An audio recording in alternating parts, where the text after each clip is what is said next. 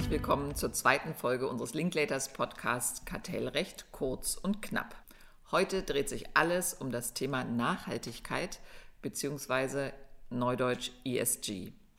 Das Thema ist brandaktuell und gewinnt im Grunde von Tag zu Tag an Bedeutung. Es verwundert nicht, dass sich alle zurzeit mit diesem Thema intensiv befassen. Wir haben uns deshalb gedacht, dass wir schnell eine zweite Folge unseres Podcastes auf die Beine stellen, um mit euch über ESG zu diskutieren. Ich bin Daniela Seliger, Partnerin in Düsseldorf im Kartellrecht und bin hier zusammen mit Tobias Rump. Hallo. Und Theresa Noske. Ja, hallo zusammen. Schön wieder hier zu sein und äh, vor allen Dingen dann auch noch mit einem so spannenden Thema. Wir als Kartellrechtlerinnen hören ja inzwischen dauernd davon. Aber bevor wir richtig einsteigen, sollten wir vielleicht einmal kurz erklären, was dieses ESG als Akronym für Environmental Social Governance steht. Das, äh, also zu Deutsch etwa Umwelt, Soziales und Unternehmensführung, was das überhaupt ähm, ist, um unsere Zuhörerinnen ja nicht direkt am Anfang abzuhängen. Ja, also letztendlich handelt es sich bei ESG um eine Initiative, die vor ungefähr 20 Jahren, so um 2006, von den Vereinten Nationen ins Leben gerufen wurde, als freiwillige Selbstverpflichtung zur Integration von ESG, also Nachhaltigkeitsfaktoren in Investment- und Managemententscheidungen. Und das stellte auch in gewisser Weise eine Abwendung beziehungsweise zumindest eine Erweiterung der sogenannten Friedman-Doktrin dar, die ja quasi der Leitkompass äh, zumindest des amerikanischen Kapitalismus für gewisse Zeit gewesen ist. 1970 ungefähr, ja. Genau, da hat äh, der bekannte Ökonom Milton Friedman ja das, die Doktrin ausgegeben, dass die einzige soziale Verantwortung eines Unternehmens die Maximierung des Profits für die Stakeholder bzw. für die Anteilseigner ist. Und ESG erweitert nun diese Verantwortung ähm, um tatsächlich nachhaltige Ziele, was ja auch im Interesse der Unternehmen ist, aber halt nicht nur kurzfristige Ziele anpeilt, sondern auch langfristige. Genau, und das umfasst natürlich alle möglichen unternehmerischen Entscheidungen, also unter anderem auch Kooperationen und Absprachen zwischen Unternehmen oder sogar Unternehmenszusammenschlüsse, mit denen dann nachhaltige Synergien ermöglicht werden sollen, Ressourcen geschont werden sollen und so weiter. Ja, also ganz konkrete Themen sind dann beispielsweise der Klimawandel, keine Umweltverschmutzung oder die Durchsetzung von Menschenrechten und das dann zum Teil eben gemeinsam in Kooperation der Unternehmen.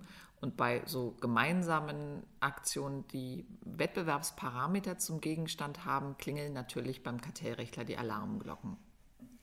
Genau, und das durchaus auch zu Recht. Es handelt sich ja um durchaus bedeutsame Themen zum Beispiel die Umsetzung äh, von Kooperationen äh, zur Erreichung eines besseren Umweltschutzes. Und das ähm, hat ja auch diese Bedeutung jetzt, ähm, das Bundesministerium für Wirtschaft und Klimaschutz nochmal aufgegriffen, vor kurzem einen Zehn-Punkte-Plan für nachhaltigen Wettbewerb äh, veröffentlicht. Und da wird die Transformation der Wirtschaft zum Aufhalten der Klimakrise als die Mondlandemission unserer Generation beschrieben. Also als wirklich als ganz kritischer Punkt und als Leitfaden auch äh, für das Wettbewerbsrecht. Ja, und ich muss sagen, ich war sehr begeistert vom Zehn-Punkte-Plan des Ministeriums.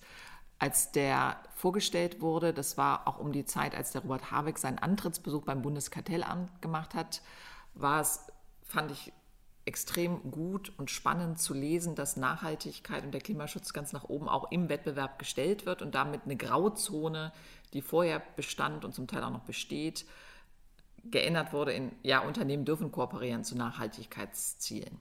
Natürlich hat sich seitdem die Welt um 180 Grad gedreht mit dem Ukraine-Krieg, sind einige der Nachhaltigkeitsziele, die Herr Habeck in die Agenda mit aufgenommen hatte, nicht mehr ganz so einfach umzusetzen. Wir sind, und auch das ist für Kartellrechtler nicht ganz einfach nachzuvollziehen, mit dem Gas- und dem Öleinkauf von Russland abhängig als einem dann marktbeherrschenden Unternehmen, was uns da beliefert.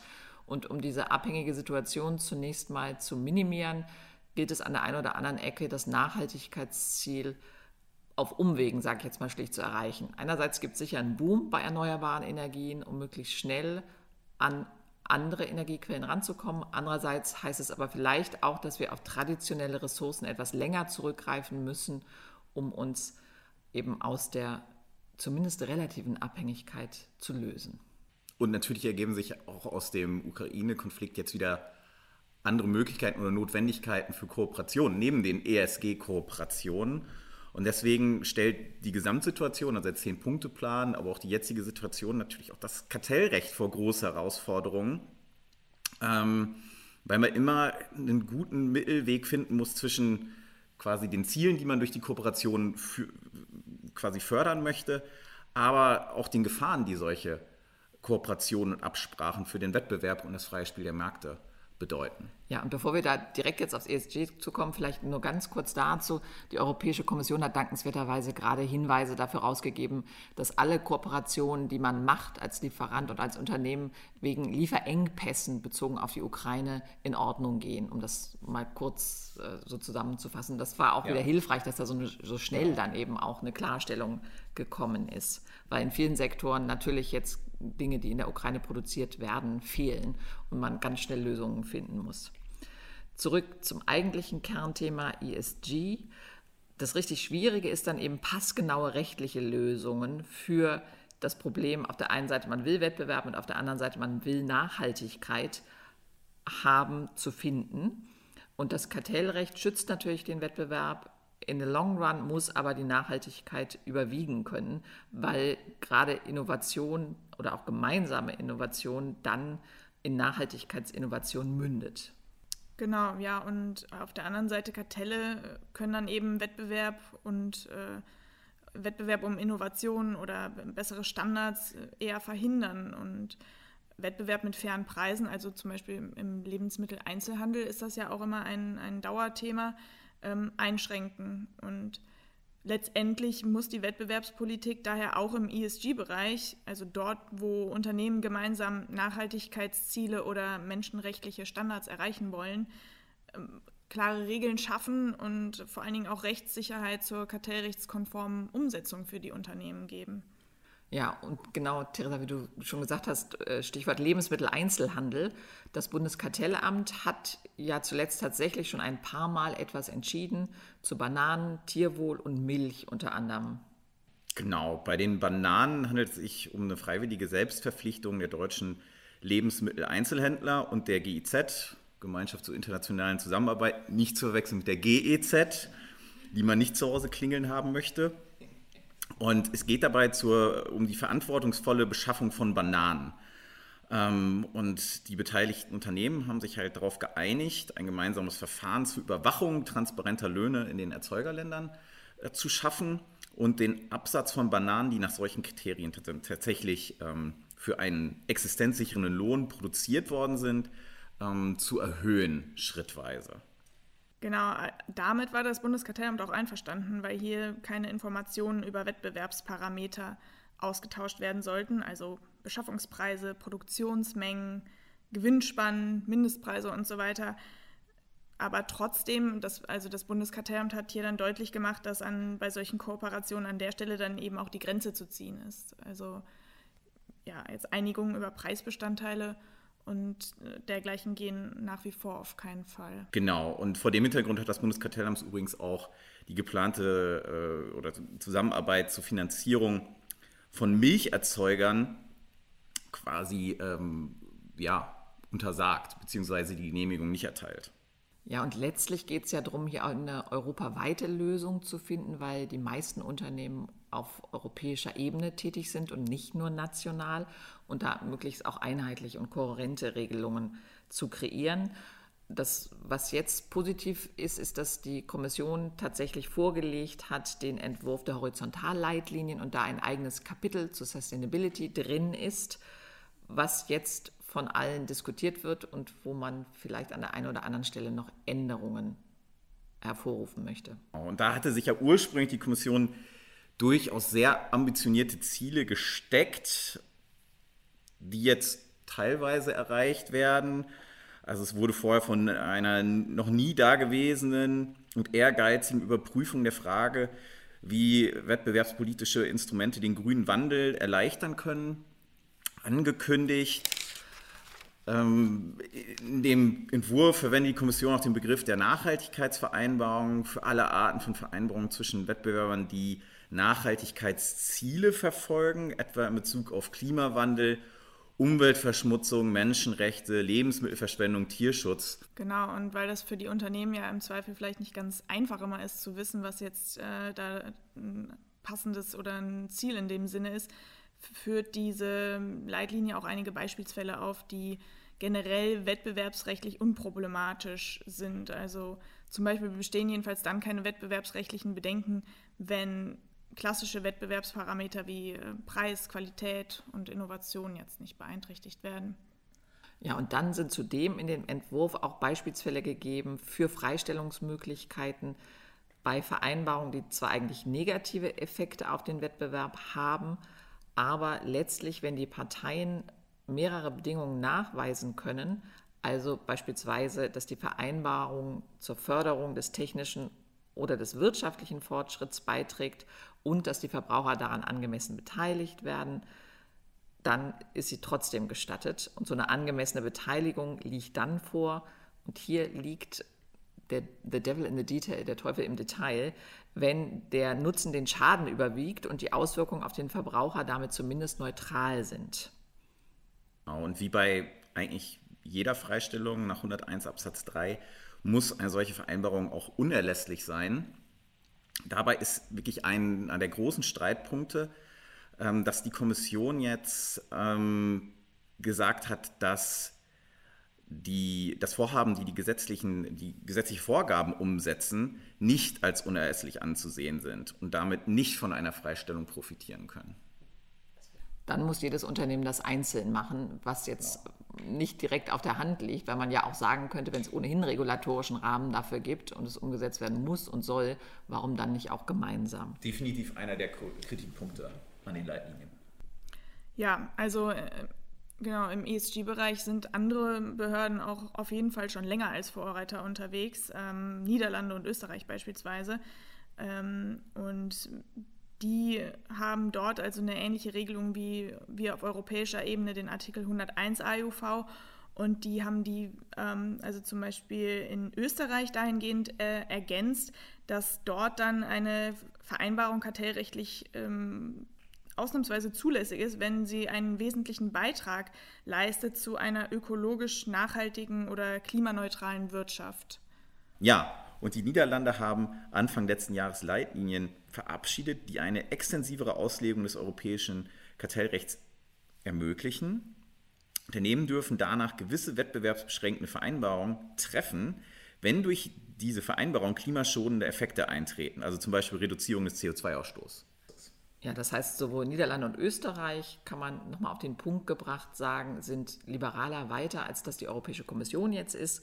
Und ganz wichtiger Punkt, in den Niederlanden und auch in Österreich drohen den Unternehmen keine Bußgelder. Also wenn sie etwas in guter Absicht gemacht haben, müssen sie hinterher dafür nicht zahlen. Da war die EU auch wieder oder ist der Leitlinienentwurf zurückhaltender, was wiederum auch auf deutliche Kritik stößt. Ja, genau. Zu, also vor allen Dingen ist das natürlich schon wieder für vor allen Dingen mittelständische Unternehmen eine problematische Regelung, weil die im Zweifel keine eigene Rechtsabteilung haben, die diese Regelungen dann für sie überprüfen kann oder äh, halt eben sicherstellen kann, dass diese gesetzlichen Anforderungen dann überhaupt so erfüllt werden. Und ja, die, die Konsequenz ist natürlich, also da, das kann man sicherlich voraussehen, dass da auf jeden Fall dann weniger Anreiz für solche Unternehmen besteht, solche Nachhaltigkeitsvereinbarungen zu schließen. Und ähm, was dann ja im, im, weiteren Schritt möglicherweise wiederum für die Unternehmen dann auch kartellrechtliche Nachteile gegenüber den großen Unternehmen, die eben diese Rechtsabteilungen haben, die das für sie überprüfen, ähm, darstellen kann. Stimmt, das läuft natürlich dem Zweck der eigentlichen Regelung zuwider. Aber ganz grundsätzlich denke ich, dass die Ankopplung bzw. Einbeziehung der Nachhaltigkeitserwägung in Artikel 101 Absatz 3 AUV, also der die Rechtfertigung, sinnvoll ist. Also die Einbeziehung der Nachhaltigkeit in die Verbraucherbeteiligung. Die Verbraucher profitieren ja immer am Ende auch vom Umweltschutz, zumindest indirekt, also global, und haben insgesamt ein großes Interesse daran. Ja, und deshalb könnte man eigentlich ja sogar sagen, sowas wie Collective Benefits von Nachhaltigkeitsregelungen, die allen Verbraucher zugute haben, könnte vielleicht schon ausreichen, um Unternehmen zu erlauben, da insgesamt zu kooperieren. So weit geht jetzt wiederum die Kommission nicht, sondern die macht dann einen Test. Und für den Test gibt es ja auch Beispiele, die ich tatsächlich nicht so ganz klar und einfach zu verstehen finde. Aber es muss eine erhebliche Überschneidung zwischen den Verbrauchern auf dem betroffenen Markt und den Begünstigten außerhalb des relevanten Marktes geben, damit die Kommission die Verbrauchervorteile als überwiegend ansieht. Genau, und dieses Erfordernis einer erheblichen Überschneidung quasi zwischen den Verbrauchern und den Nutznießern führt letztendlich dazu, dass eine quasi vollständige Entschädigung der Verbraucher auf den betroffenen Märkten verlangt wird. Hm, die niederländische Behörde sieht das anders. Also sie fordert eine volle Entschädigung der Verbraucher auf dem betroffenen Markt nicht und ähm, hey, geht grundsätzlich davon aus, dass ein wesentlicher objektiver Vorteil ausreicht. Ja, also so, soweit ich weiß, ähm, planen ja jetzt einige, äh, in, die Monopolkommission unter anderem und viele andere sicherlich auch noch, zu diesem Entwurf Stellung zu nehmen. Und der, ähm, ja, die aktuelle Leitlinie, die läuft ja auch noch eine Weile bis Ende diesen Jahres. Also ist auch noch etwas Zeit ähm, für die Kommission, vielleicht an der einen oder anderen ta Stelle tatsächlich noch etwas herumzuschrauben und nachzubessern. Ähm, ich denke, auf jeden Fall ist es schön zu sehen, dass das Thema tatkräftig in Angriff genommen wird. Das Glas ist halb voll. Ja, das Glas ist halb voll für den, für den Kölner. Nein, vielleicht.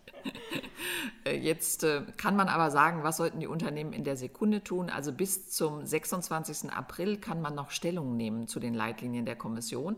Und wenn man positiv festhalten kann, endlich ist es eine Leitlinie, also es ist zumindest mal ein Rechtscharakter, haben wir ja jetzt hier auch schon einige Schwachstellen aufgezeigt, wo wir glauben, dass gerade bei den äh, Abwägungspunkten, wann habe ich zum Beispiel einen Collective Benefit für einen Verbraucher, Nachbesserungsbedarf ist und man sich da eher wie die Niederländer oder die Österreicher positionieren könnte und sollte. Genau, und in dem Zusammenhang kann man auch den vom Bundesministerium für Wirtschaft und Klimawandel ja vor kurzem vorgestellten Zehn-Punkte-Plan für nachhaltigen Wettbewerb sehen, der in seinen Zielen ganz eindeutig auf Nachhaltigkeit in verschiedenen äh, Bereichen eingeht und auch einen besonderen Fokus auf das Kartellrecht legt. Und unser Wirtschafts- und Klimaminister Robert Habeck, bevor er nun tatsächlich andere Schwerpunkte setzen musste äh, durch die Ukraine-Krise, hat den Plan dann ja auch persönlich im Bundeskartellamt vorgestellt, wie schon erwähnt. Und ganz wichtig in dem Punkt, die Rechtssicherheit für Kooperationen äh, für Unternehmen nochmal ähm, herausgestellt. Ja, das werden wir natürlich im Auge behalten, die Entwicklungen und euch und Sie auf dem Laufenden darüber halten. Wir werden dazu auch einen Beitrag veröffentlichen in der Betrieb zusammen mit den ganzen ESG-Beiträgen unserer Linklaters weiten ESG-Gruppe und freuen uns auf das nächste Mal mit Ihnen euch. Ganz herzlichen Dank, dass Sie ihr zugehört habt. Bis zum nächsten Mal. Tschüss.